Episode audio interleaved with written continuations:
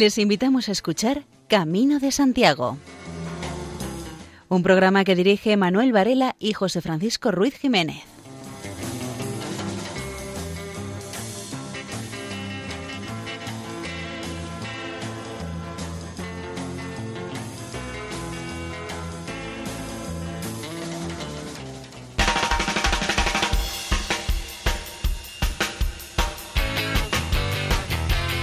Queridos oyentes, les damos la bienvenida a una eh, nueva edición del programa Camino de Santiago en la sintonía amiga de Radio María. Hoy vamos a ofrecerles un programa especial monográfico dedicado a Italia y los italianos en el Camino de Santiago. Esperamos eh, acompañarles, informarles y entretenerles a lo largo de los próximos 55 minutos y les invitamos a que nos acompañen en nuestra peregrinación nocturna bisemanal.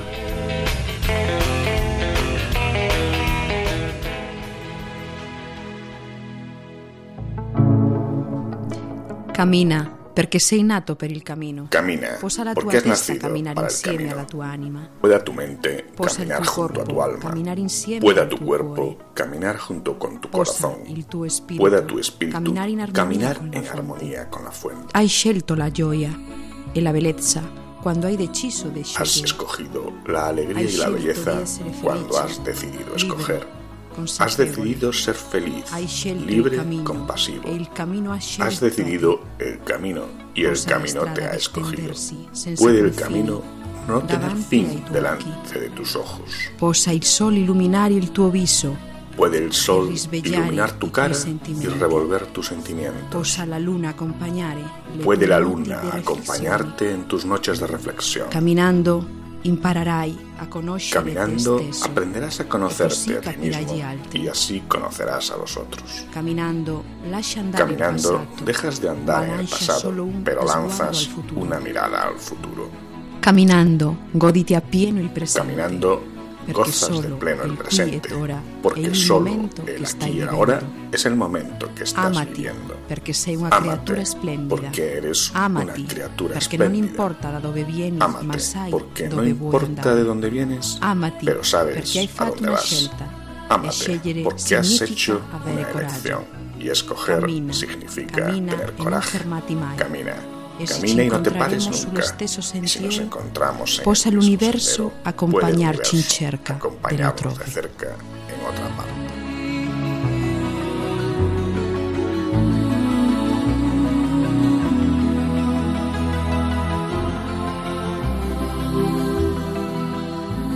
En el segundo libro del Códice Calistino se describen actuaciones de carácter sobrenatural en las que interviene el apóstol Santiago favoreciendo a gente de distintos lugares.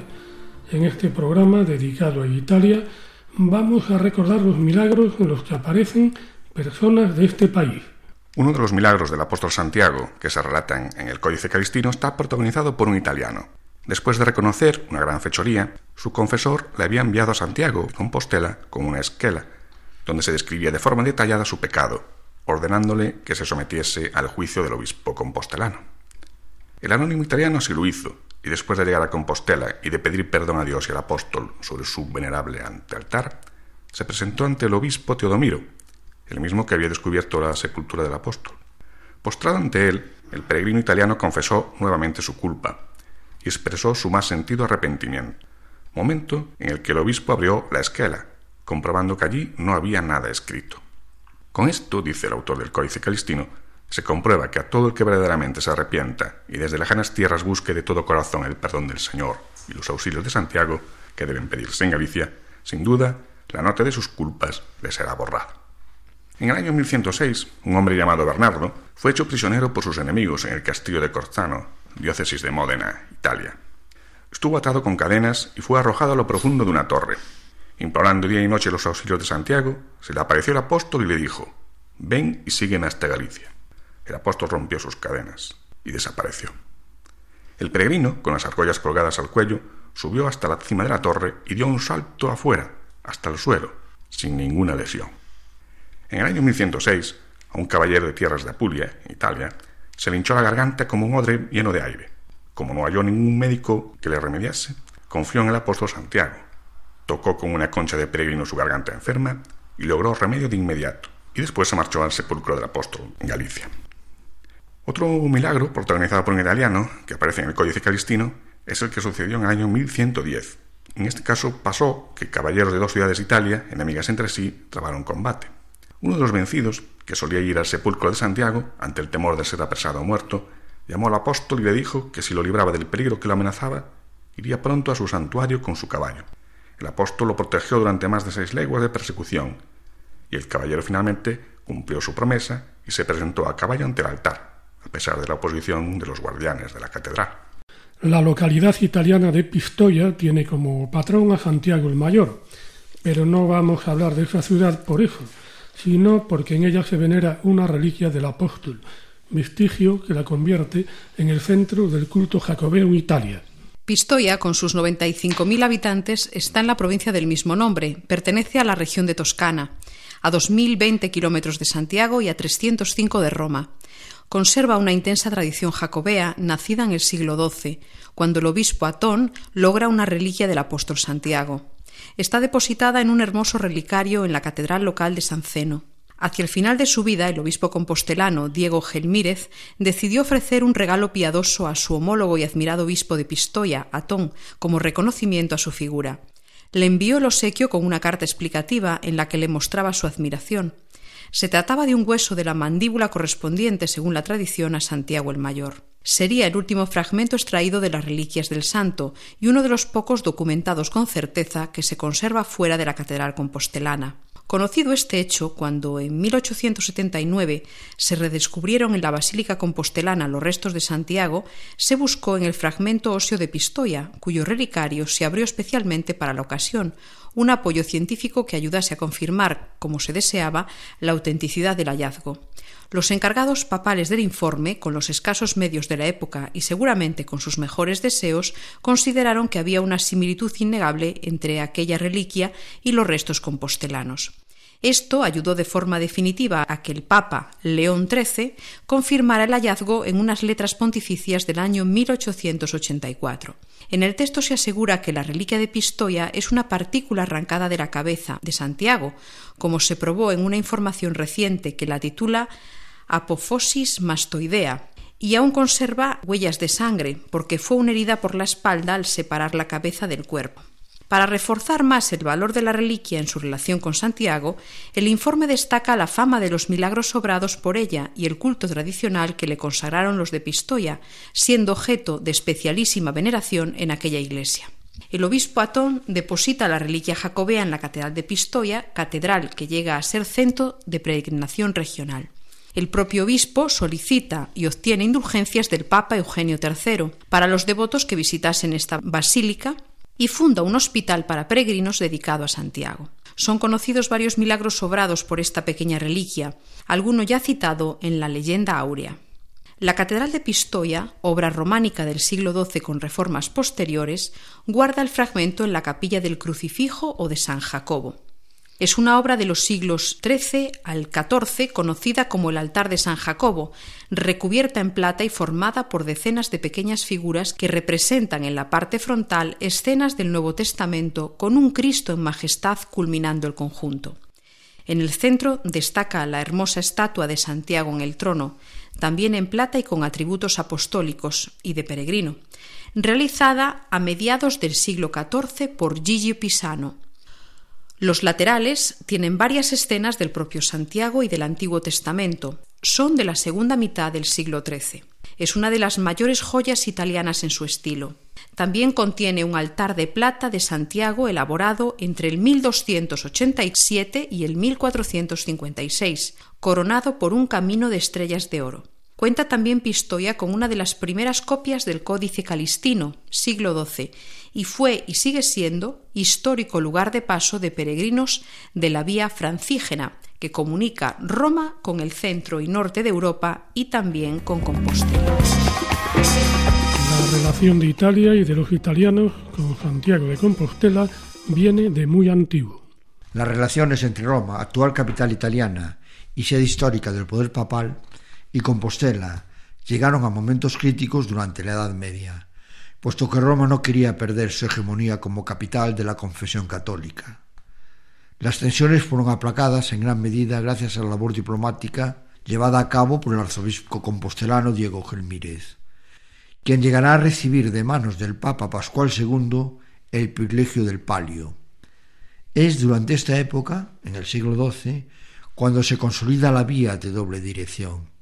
Además del poder de la Orden del Cluny, gran difusora del camino jacobeo, en Roma, durante el siglo XII visitarán Compostela un buen número de peregrinos italianos, entre ellos San Alberto, eremita de San Agustín.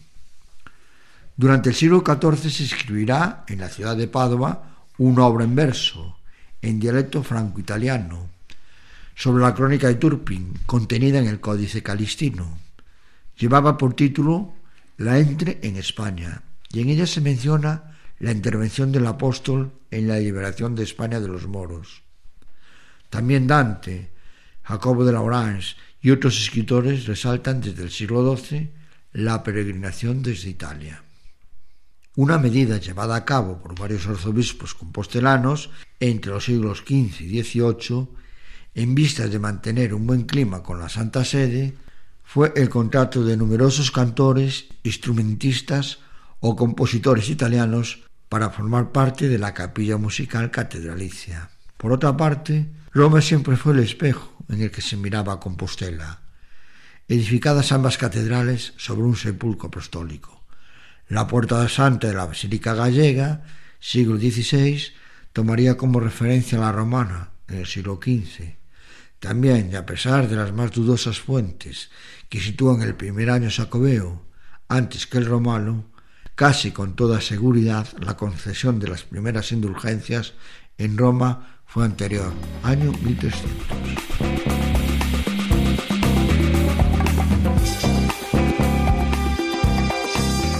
Guillermo de Berselli fue, si no el primero, si uno de los primeros italianos del que está documentada su peregrinación a Santiago en el siglo XI. A partir de entonces fueron muchos los italianos que se acercaron a Santiago. Guillermo de Bercelli fue el inquieto fundador de los eremitas del monte Vergine, del que se puede decir aquello de que hacemos de la vida una búsqueda, y al que la mayoría de los historiadores consideran uno de los primeros italianos del que hay constancia documental de su peregrinación a Santiago en el siglo XI. La peregrinación la hizo con 15 años de edad y descalzo de la misma forma que un siglo después lo haría otro italiano, también santo, Teobaldo de Mondovi. Es posible que la peregrinación de estos santos descalzos fuera consecuencia de la lectura de la correspondencia mantenida por Diego de Gilmírez, un obispo feudal, constructor, creador de los años santos jubilares y de una cierta identidad gallega, y Atón de Pistoia, abad de Vallumbrosa, al que algunos historiadores le atribuyen un origen hispano, en concreto de Badajoz. Ambos personajes mantuvieron, al parecer, una buena amistad, lo que seguramente explique que en Pistoia existe en su archivo una copia del Códice Calixtino, que se venere una reliquia apostólica enviada al parecer por el obispo Gelmírez a este pueblo de la Toscana y que se haya convertido en el lugar principal de culto jacobeo en Italia. A partir de entonces fueron muchos los italianos que se acercaron a Santiago, como Virgilio Bornati, nacido en la ciudad de Brescia en 1427. Amigo de Pico de la Mirándola, Bornati fue un importante miembro de la curia romana lo que le permitió viajar por buena parte de Europa. Dejó escrito un itinerario en el que relata, entre otras cosas, su llegada a Santiago en abril de 1453. En el siglo siguiente, en el siglo XVI, va a Santiago un veneciano de nombre Bartolomeo Fontana, que además escribió un itinerario publicado en su ciudad en 1550. De este peregrino se dice que fue hombre de boas letras y cosmógrafo muy inteligente, virtudes que no le evitaron la llamada del santo oficio por las críticas, un poco sarcásticas al parecer, que hizo de las muchas historias y de los muchos milagros del camino.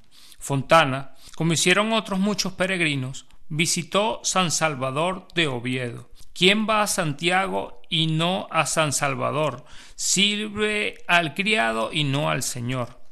Bajando de Arbaz a Oviedo, en una espléndida mañana de agosto, eso dice él mismo. Se puso a tararear una canción sobre Asturias que había aprendido de peregrinos franceses, de la que desgraciadamente solo nos dice una estrofa. Oh Asturias, bella Asturias, tu sei pur bella, a ser pur dura. Después de la llamada de la Inquisición, no existen noticias sobre su persona y paradero lo que hace temer lo peor. En el siglo siguiente, en el siglo XVII, siglo de Lafi, los italianos que se acercaban a España lo hacían por las mismas cuestiones, o parecidas, por lo que habían hecho siempre, algunos por el anhelo de andar y mirar, la mera existencia del paciente, otros por el mero conocimiento artístico, arqueológico, antropológico, a veces para darle el sentido a la vida religiosa, yendo a un lugar santo, yendo a Santiago. Los había que los hacían para volcarse a ser uno mismo. Otra de las causas era conocer las peculiaridades económicas, políticas y sociales, una información que en ocasiones era perdida por el poder político para facilitar sus tomas de decisiones. No hay que olvidar que España seguía siendo un gran imperio colonial, del que dependía gran parte de la economía europea, como en el caso de Girolano Solórzano, Seculus, que estudió leyes de la Universidad de Salamanca y que en sus trabajos llamaba a España el emporio del universo.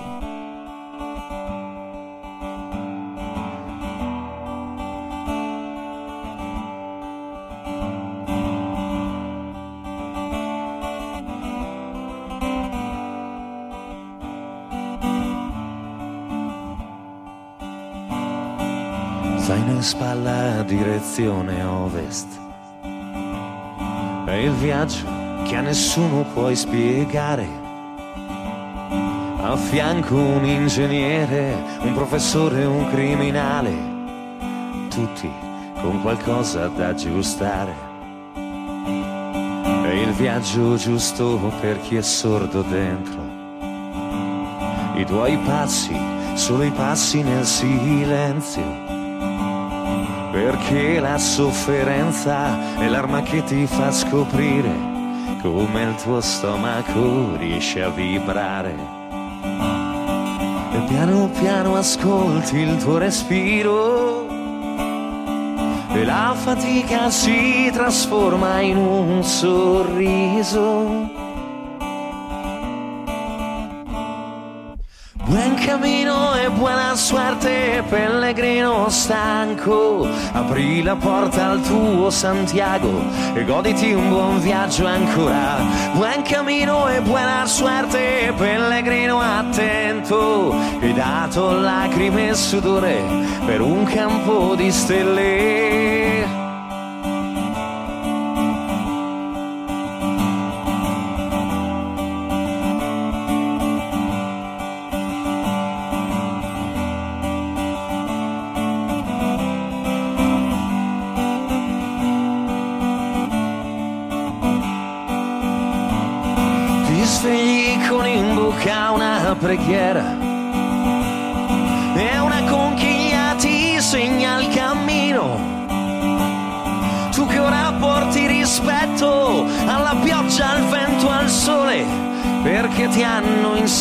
Insegnato a respirare.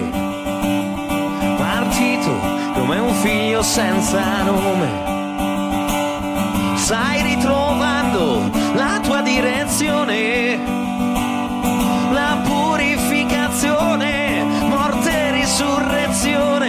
sono lo specchio di questa canzone. E piano piano ascolti il tuo respiro e la fatica si trasforma in un sorriso.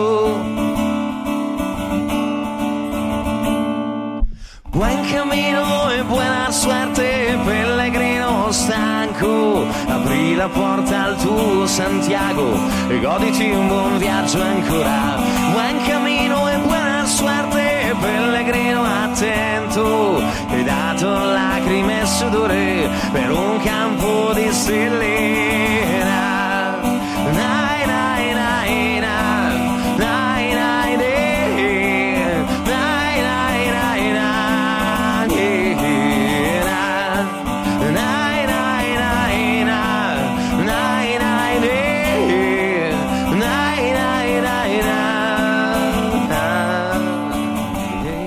Pugliese es una italiana que lo tiene prácticamente todo. Es peregrina, hospitalera, experta en la historia del camino, divulgadora. Así que siempre tiene algo interesante que contar. Santiago es como si fuera el santo peregrino por excelencia, el, y el santo del camino al cual nosotros miramos para tomar ejemplo, por eso que hay que dar buen ejemplo, buenísimo, en el camino de Santiago, porque luego nos imitan. Y los caminos son de ida, de vuelta, los caminos de peregrinación cristiana, ¿dónde empiezan? En la casa de uno, en el momento que dice, me voy a peregrinar. Ahí ya ha empezado. Que no ha dado el primer paso, ya lo dará. Pero ya dentro de su mente, de su corazón, de su alma, está esta intención de ir a peregrinar a Santiago o a Roma o a Jerusalén. En los Alpes, en el Mont Genèvre, es un punto donde los peregrinos que van hacia Santiago encontrarán sus flechas amarillas que los llevan hasta la catedral y los que van a Roma encontrarán unas flechas blancas que los llevarán hasta Roma. Hay que ampliar la mirada.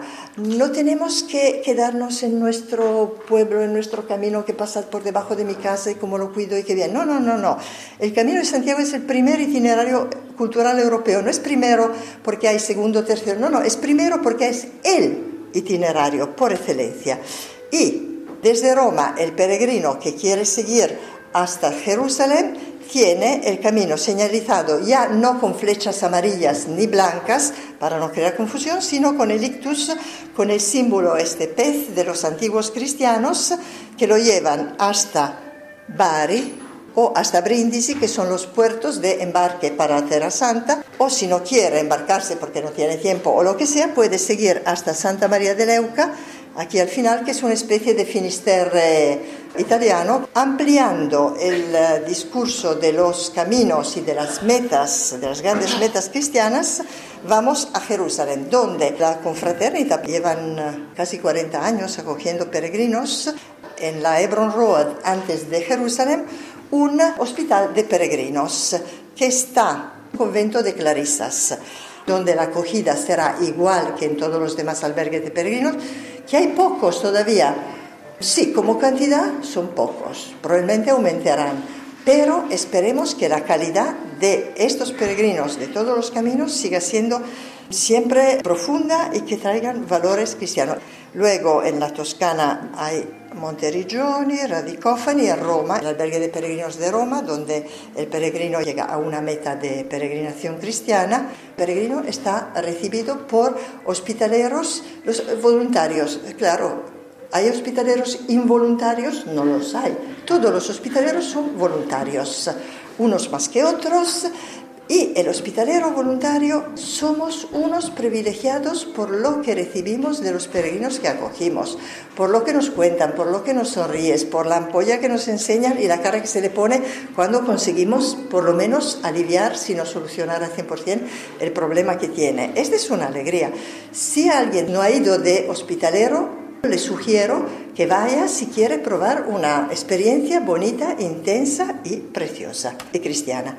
La confraternita de San Jacopo tiene ahora siete albergues de peregrinos, hospitales, también en la vía de Santiago, en la Francigena, en el Camino de Jerusalén, en la vía de Asís, son pequeñitos el de Asís y el de Perugia, pero ahí están y el peregrino que llega puede ser acogido ahí. No hay que frivolizar y banalizar ningún camino, ningún por breve que sea. Un pueblo de Calabria, en el sur de Italia, se llama Santa María de la Isla porque la roca enorme estaba rodeada por el mar. Y este santuario es una meta de peregrinación breve, brevísima, que se hacía subiendo escaleras, pero de rodillas. Las mujeres del pueblo, yo recuerdo de niña verlas con su panuelo negro, todas, que de rodillas subían hasta ahí. Es una forma de penitencia, la peregrinación es una forma de penitencia. Llegaban, imaginaros la indignación, el disgusto cuando una noche oigo trompetas, guitarras, etc. Me asomo y veo que el alcalde del pueblo decidió poner detrás del santuario unos músicos ahí tocando. Y esto se estaba llenando de turistas que subían, no de rodillas, naturalmente, con todos sus móviles y sus cosas que tienen que llevar los turistas, para ir al santuario. Esto me indignó. Mm, a lo mejor tengo la indignación fácil, pero sí que me indignó. No se puede. Hay un pueblo entero, es que tienes que ir al santuario a, a poner esta cosa. Pero le perdonamos porque recordamos que Cristo nos perdona 70 veces 7 y nosotros también seguimos su ejemplo y le perdonamos al alcalde. Pues son 14 las obras de misericordia, 7 obras corporales y 7 espirituales. Entre las corporales hay la de dar posada al peregrino y repito, posada al peregrino no es esta cama es para ti y descansa aquí esta noche. No, no, es un concepto muchísimo más amplio. Posada al peregrino significa con los brazos abiertos, yo te acojo, me alegra acogerte, estás en tu casa, adelante y, disfruta de mi hospitalidad.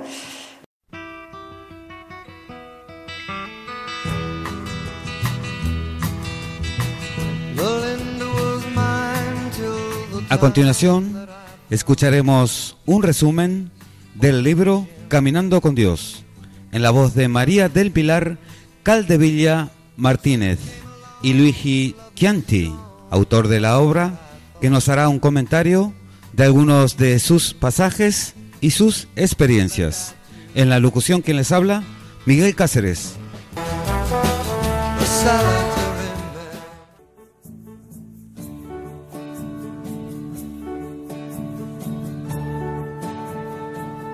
Bueno, para comenzar esta entrevista, te digo que me gusta mucho el nombre de Caminando con Dios. Me transmite mucha paz. ¿Cómo surge el nombre de Caminando con Dios?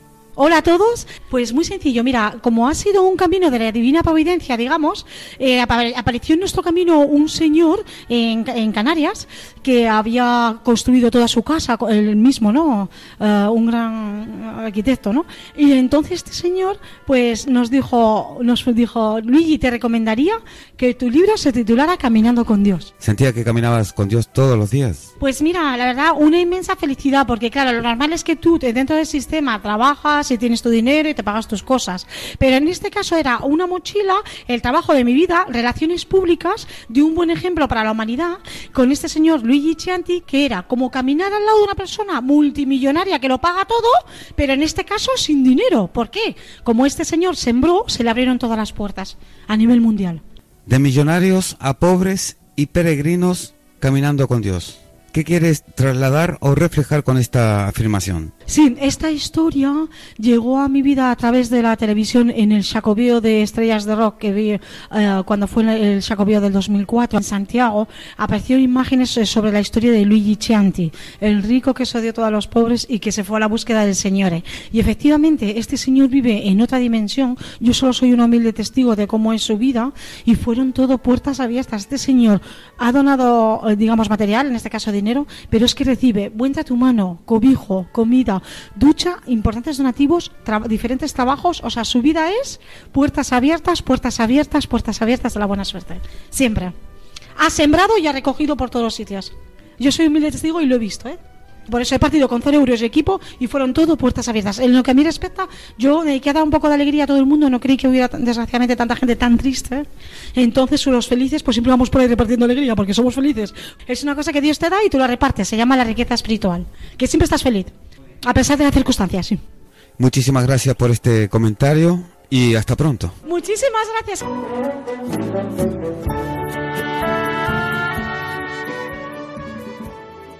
Están escuchando Camino de Santiago en Radio María.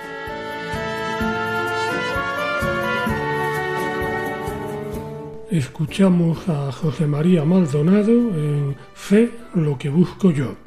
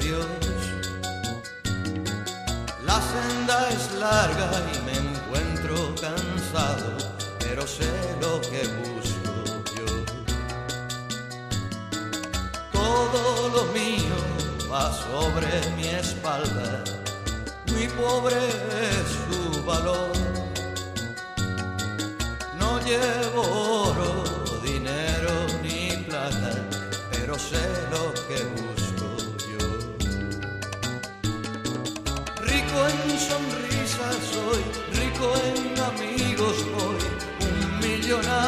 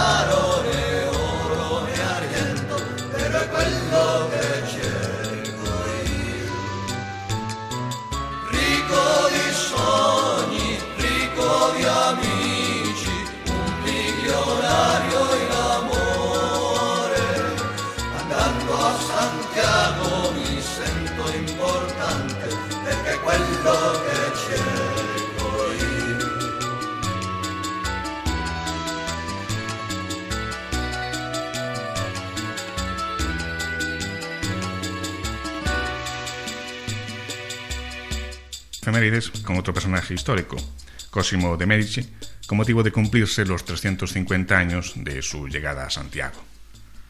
Hijo de Ferdinando II y de Vitoria, Cosimo nace en Florencia en 1642. De carácter cerrado, tuvo una educación muy severa que lo llevó a la melancolía y a un carácter reservado, introvertido, a veces triste, ajeno a las diversiones de la vida cortesana de esa época. Un viaje por la península ibérica y por países importantes de la época pareció un instrumento útil para la formación del príncipe y también un deseo de alejarse de la descontenta mujer. El joven caballero deseaba establecer contactos diplomáticos con aquellas cortes con las que se relacionaría cuando subiese al trono. Poco después del regreso del largo viaje, Ferdinando II muere y en mayo de 1670 Cosimo, de 28 años, se convierte en gran duque de la Toscana. Reinará durante casi 53 años, hasta su muerte acaecida en el año 1723. El viaje por la península ibérica y algunos de los países más potentes de la época fue un importante para la formación política del joven príncipe, sobre todo porque viajaba acompañado por un escogido grupo de cultos nobles que representaban una significativa muestra del ambiente social e intelectual de la Toscana de la época. Viajaban además con Cosimo unas treinta personas, entre los cuales había también un médico, un capellán, un cocinero francés, varios servidores y unos nobles entre los cuales destacaba Lorenzo Magalotti. Cosimo y sus equitos salen a primera hora desde Florencia en el año 1668, un 18 de septiembre. Después de viajar durante todo el día, llegan a Livorno, donde se marcan inmediatamente en dos galeras del Gran Ducado, que poco después sueltan las amarras haciéndose al mar. Se sigue una ruta a lo largo de la costa del Tirreno, con paradas en Portofino, Badoliere, Mónaco, en las Islas Hieres y bajo la protección de las fortalezas que cierran el Golfo de Marsella, hasta alcanzar la costa catalana. Generalmente el recibimiento se realizaba con un número variable de salvas disparadas desde las fortalezas de los puertos donde se atraca, todos anotados con exactitud, ya que de su número se deduce la categoría del homenaje con que se agasajará al príncipe. Se usan para transportar por tierra al príncipe varios medios, frecuentemente una parihuela, a veces una calesa, otras veces carrozas puestas a disposición por las autoridades locales o por los diplomáticos toscanos que se encuentran. Magalotti indica con precisión las etapas donde hacen alto, con permanencia más largas de casi un mes en Madrid y Lisboa, y paradas de algún día en Barcelona, Zaragoza, El Escorial, Sevilla y Santiago de Compostela.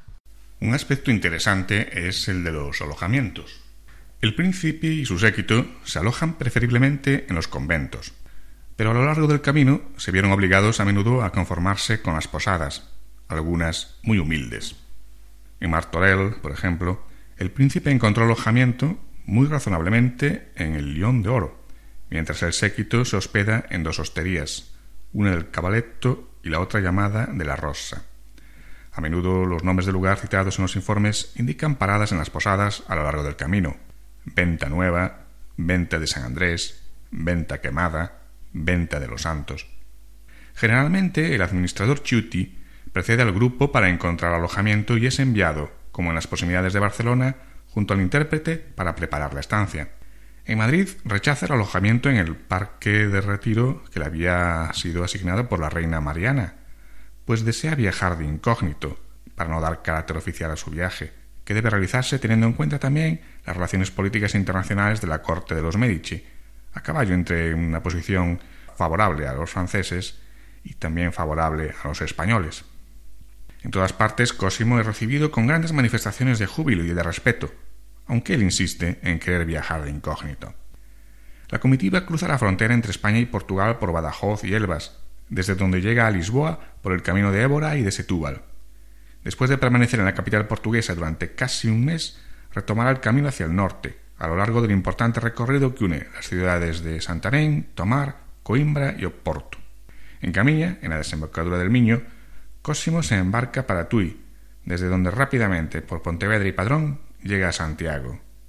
Fue en total un recorrido que le llevó cinco meses, y el joven príncipe y su séquito aprovecharon para estrechar importantes relaciones diplomáticas y conocer a fondo gran parte de la península ibérica en sus aspectos político y administrativo, también cultural, social y económico, desde las costumbres al paisaje. Uno de los aspectos interesantes de la llegada de Cosimo de Medici a Santiago fue que uno de los nobles que lo acompañaban dejó por escrito la experiencia. Así es, el conde Lorenzo Magalotti le dedica muchas páginas a Santiago de Compostela. Dice de ella que es una ciudad pequeña, fea y construida casi íntegramente de madera. Recuerda, sin embargo, tres o cuatro obras buenas la iglesia y el convento de San Agustín, la de Santo Domingo de Bonaval y la catedral. Describe después con atención la plaza del Obradoiro, que tiene sus tres fachadas ocupadas, una por la iglesia que queda en medio de la casa parroquial y el palacio arzobispal, la otra por el Hospital de Peregrinos y la última por un colegio. Todas son construcciones antiguas y magníficas. Este último fue instaurado por el arzobispo Fonseca, quien lo equipó convenientemente para sustentación de estudiantes y de individuos que en él vivían. El hospital, que es una obra grandísima, fue fundada por los reyes católicos Fernando e Isabel. Debería, según la intención de los reyes fundadores, ser hospicio durante tres días para todos los peregrinos, pero actualmente se limita a recibirlos simplemente como hospital, es decir, cuando llegan enfermos. Tiene cuatro patios, dos de los cuales con adornos de piedra y fuentes en el medio, y los otros dos están rodeados por una galería que da entrada a las habitaciones. La fachada de la iglesia es de estilo gótico, con una puerta moderna de piedra hecha por el arzobispo Fonseca. Entre las actividades destaca la importante industria del azabache, en Compostela utilizan para fabricar varias figuras de Santiago y de otros santos cierta piedra negra que se extrae en algunas montañas cerca de Villaviciosa, Asturias, que se llama asabacha. Los montes en los que se encuentra son una piedra similar al pedernal, y entre una capa y otra nace el azabache. Se creía que tal piedra era arrastrada por el mar como el ámbar amarillo en el mar de Prusia. Hay 40 minas abiertas y en cada una trabajan siete personas, es decir, cuatro para quitar la tierra y tres para minar y extraer el azabache, que después de trabajado se pule y se abrillanta con el carbón y el cepillo. Entre los ritos y las devociones de la catedral se habla del abrazo a la estatua del apóstol, un gesto que a Magalotti le parece supersticioso y ridículo ya que los hombres para hacerlo apoyan su sombrero sobre la cabeza de Santiago, que visto desde la iglesia cambia continuamente la forma. Tampoco el botafumeiro pasa desapercibido, y Magalotti dejó escrito hay un rito antiquísimo de incensar en los ritos y procesiones solemnes, y esto se hace con un incensario de figura esférica, donde la lamparita del fuego está sustentada en el aire. Todo esto está colgado de un mecanismo de hierro que está dentro de la cúpula, y cuando se quiere incensar se mueve con una soga que se enrolla en un roquete, al cual, dado que tiene varios cabos, se agarran varias personas como al martino, con el cual se fijan los palos en tierra. Según su costumbre, Magalotti, como buen diplomático, anota con precisión el número de los habitantes, las rentas del arzobispo, los beneficios de la catedral y los de los canónigos, el estado de las calles y de las murallas de la ciudad, que no le parecen nada buenas, y se encuentra entre los pocos de toda la literatura de viaje compostelana que cita la lluvia que ininterrumpidamente cae durante su estancia en Compostela. Concluye la descripción de la ciudad diciendo esto. A las cosas más destacables de Santiago de Compostela hay que añadir una muy importante, que es la continua e incesante lluvia que durante seis meses de invierno, casi sin ninguna interrupción, baja del cielo. Y si en cualquier otra estación hay humedad en toda Galicia, es normal que en Santiago de Compostela se convierta en agua y caiga en forma de lluvia. El arzobispo de Santiago se despide del príncipe Cosimo con un apreciadísimo regalo, una gran cantidad de barriles de lenguados y peces marinados, cuatro cajas, en cada una de las cuales había doce jamones, además de otras veinte de ostras y un número impreciso de tarros que contenían mermeladas, frutas en almíbar y dulce de membrillo. Un generoso regalo que suavizó la incómoda lluvia que había acompañado a la comitiva italiana en Galicia. Cosimo corresponde enviando al arzobispo un medallón de oro con el retrato de su Alteza adornado de diamantes y esmeraldas, y a gente de rango inferior que le acompañaron da una buena cantidad de dinero. El manuscrito de Magalotti aporta una importante contribución para conocer la Galicia y el peregrinaje compostelano de finales del siglo XVII, una situación que se reafirma en la literatura jacobea hecha por otros italianos de esa época. Todo ello demuestra cómo la peregrinación a Santiago estaba todavía profundamente arraigada en las costumbres europeas. A ellos, y sobre todo a los pobres y desconocidos peregrinos de los siglos siguientes, les debemos la continuidad casi sin interrupciones entre la gran tradición medieval y nuestros días. Esto puede ser uno de los caracteres que marcan la diferencia con otras peregrinaciones, y una de las causas que ha permitido que vivamos el extraordinario resurgimiento de la peregrinación compostelana. Rúa San Giacomo es un disco ideado y grabado entre Santiago de Compostela e Italia. Es una especie de peregrinación musical de la cual los Brigand han sido protagonistas logrando encuadrar en una parte del repertorio historias y música que durante siglos los peregrinos a Santiago de Compostela han encontrado sobre su camino. Estamos con Gabriele, del grupo Brigand. Gabriele nos va a explicar el disco. El nuestro proyecto nació en Vía San Giacomo, pues como hay la visión del disco de, un peregrino que es como si hay un peregrino que del sur de Italia que va por el, que va por el camino hacia Santiago de Compostela y durante el camino se encuentra y se funde con culturas y gente. Entonces es como un camino que parte de Vía San Giacomo, de nuestro, del nuestro pueblo, y llega en Santiago de Compostela. Y San Giacomo también sería Santiago en italiano. Y el disco empieza con el sonido de las vieiras, que tiene mucho que ver con el Camino de Santiago. La vieira es un símbolo, le hemos puesto en el principio también, porque es un símbolo del Camino de Santiago y también porque es un, uno de los símbolos de la, de la música tradicional gallega y también porque mm, es una concha de, de mar, que como nosotros somos un pueblo de mar, también hay el pueblo del Atlántico, ¿no? De aquí, y entonces es uno de los instrumentos, de los símbolos más representativos para nosotros.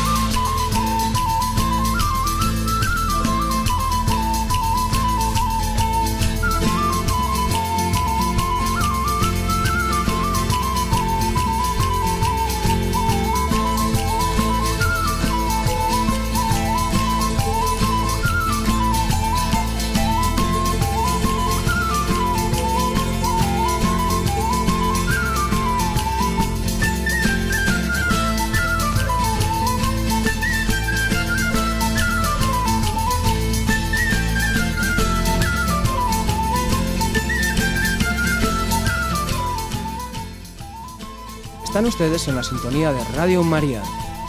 El boloñés Domenico Laffi, en el siglo XVII, estuvo en Compostela tres veces y publicó Viaggio imponente a San Giacomo di Galesia e Finisterre, libro que tuvo un gran éxito. Domenico Laffi hizo tres veces la peregrinación a Santiago. Después de volver de la segunda peregrinación fue cuando publicó Viaggio imponente a San Giacomo di Galizia e Finisterrae. El libro tuvo un gran éxito, como lo demuestran las seis ediciones que tuvo en un periodo de tiempo relativamente corto para la época. ¿Cuáles fueron estas razones de éxito? Pues por un lado, que los italianos tenían interés por Santiago y por lo que significaba, y por el otro, que es un relato extraordinariamente feliz, uno de los más significativos y mejores escritos de la literatura peregrina de todos los tiempos. La obra de Domenico Laffi es uno de los más completos relatos de peregrinación jacobea, Además de estar bien escrita, es también la obra de alguien para quien la vida es una continua peregrinación con la que encontrar el enigma de la existencia, la búsqueda de una constante que explique el pasado, el presente y el futuro. Se comprende así que Lafi, nacido en 1636, viajara además de a Santiago a Jerusalén por mar y a Lisboa, la ciudad natal de San Antonio de Padua. Lo hizo siempre vestido de peregrino, a veces solo y a veces acompañado, como fue a Santiago en 1670 con Domenico Codici, un enigmático pintor que se quedaría en Madrid para morir poco tiempo después. Los dos peregrinos habían salido el 16 de abril de 1670 en Bolonia y de allí a Parma, Roma, Turín, pasan por los Alpes, Aviñón, Nimes, Arlés, Carcassone y Roncesvalles y por el camino francés llegarían hasta Santiago y por último a Finisterre, para orar en Santa María y su milagroso crucifijo, pero también seguramente en una persona de inquietudes intelectuales para ver el fin del mundo. Lo escrito por Laffy da la imagen más verosímil de la España del siglo XVII, un tiempo de confusión moral y política del que se ha dicho que, con otros reyes, el destino de España en este siglo de hierro hubiera sido menos dramático de lo que fue. Muy atento a todo, Laffy escribe sobre todo de lo que ve, más que de lo que le cuentan. Relata con perspicacia los espectáculos humanos, las costumbres, la vida de las ciudades, pero también las tradiciones y las leyendas. Laffy demuestra tener unos grandes conocimientos de historia. Cita la obra Historia compostelana o a Pulci al hablar de la canción de Roland o de Carlomagno, o cuando cita diversos autores para aseverar sus explicaciones al comentar la batalla de Lepanto y hablar de su protagonista, Juan de Austria, por el que siente una verdadera admiración. Sobre todo, lo que ve establece casi siempre una comparación constante entre sus ideas y el objeto de su observación, lo que permite conocer muy bien los valores y los gustos de Italia y de España, en especial cuando se habla de arquitectura, sin duda su principal objeto de interés, y a lo que dedica las mejores líneas de su diario. Por ejemplo, la descripción que hace de la ciudad de Astorga o de la Catedral de León. También describe con profundidad y acierto a Santiago y a sus gentes, alabando su buen pan y su buen vino, los tejados de la catedral y, entre otras cosas, la actual plaza del Obradoiro. En la parte externa hay una hermosísima escalinata un poco rara, de una soberbia barandilla parte dos bajadas a ambos lados que van a dar a una magnífica plaza adornada con hermosísimos edificios, en particular en el poniente, donde hay un soberbio hospital con capacidad para mil enfermos y donde las camas están ordenadas en cruz y los enfermos escuchan la misa en una capilla situada en el medio como una isla, termina diciendo. La peculiar visión de Laffy sobre la vida y sobre el arte español tuvo una gran repercusión en Italia, concretamente en Bolonia, y el arte y la arquitectura española, el patrimonio artístico, la cultura española en general, fue mejor estudiada y más apreciada.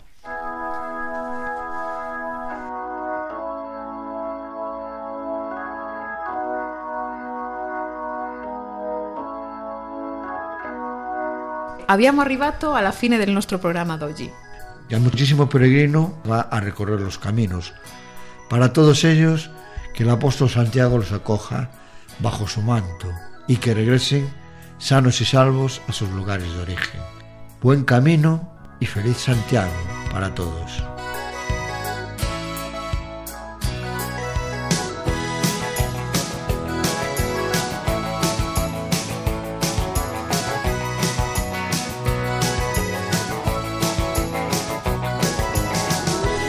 Y llegamos al final de este programa monográfico dedicado a Italia y los italianos en los caminos de Santiago. Aprovechamos para saludar a la colonia italiana residente en España, algunos de cuyos miembros sabemos que nos escuchan con frecuencia. Para cualquier consulta o sugerencia pueden dirigirse al correo electrónico camino de Santiago nos disponemos a iniciar una nueva y dura etapa que esta vez discurrirá entre las localidades de Ciudad del Cabo y Göteborg. Hasta dentro de dos semanas.